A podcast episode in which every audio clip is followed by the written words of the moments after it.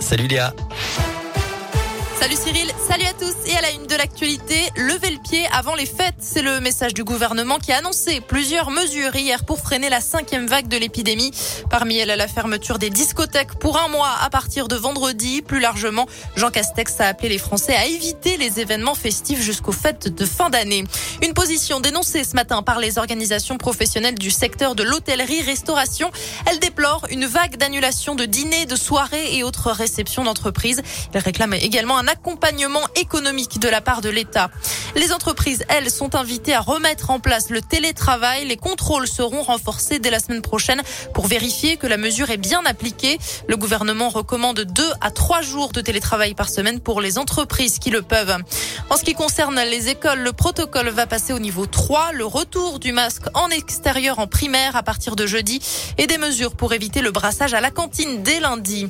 Concernant les vaccins, 8 millions de créneaux de vaccination pour la dose de rappel vont être ouverts dans les prochains jours pour 15 millions de Français d'ici fin décembre. Voilà ce qu'annonçait ce matin le porte-parole du gouvernement Gabriel Attal. Les enfants de 5 à 11 ans les plus fragiles pourront être vaccinés à partir de la fin de semaine prochaine.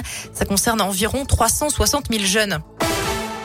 Les personnels de la santé et du médico-social dans la rue. Aujourd'hui, journée de mobilisation et de grève à l'appel de plusieurs syndicats pour alerter sur les difficultés rencontrées à l'hôpital. Des rassemblements ont eu lieu dans la matinée à Clermont, Saint-Etienne, Bourg-en-Bresse ainsi qu'au Puy-en-Velay.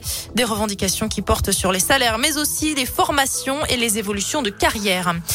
Gaël Perdriau perd son titre de vice-président des Républicains. C'est le patron du parti, Christian Jacob, qui l'a annoncé ce matin. Le maire de Saint-Etienne est président de la métropole paie notamment ses prises de position lors du congrès LR. Il avait notamment refusé de voter pour cette primaire, dénonçant à la fois le projet d'Éric Ciotti, les propos de Valérie Pécresse ainsi que le processus même de désignation pour la prochaine présidentielle. On reste dans la Loire avec cette grande collecte de sang dans le chaudron. Ça se passe toute la journée dans les salons de Geoffroy Guichard. Vous pouvez aller donner votre sang entre 14h30 et 18h30. Du sport, du foot avec PSG Bruges à 18h45. Dernier match de la phase de groupe de la Ligue des Champions. Les Parisiens déjà assurés de jouer les huitièmes. Lille jouera demain à Wolfsburg pour tenter de se qualifier à son tour. Et puis en basket, on va dans l'un et la Coupe d'Europe pour la GL Bourg ce soir à Equinox contre les Turcs de À 20h avec un avant-match spécial Casa des Papels. Toutes les infos sur radioscoop.com.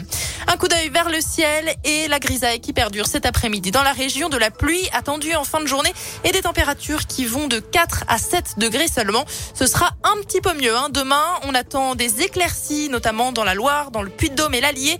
On aura 4 degrés à Saint-Étienne, 5 degrés à Clermont, 3 à Bourg-en-Bresse. Merci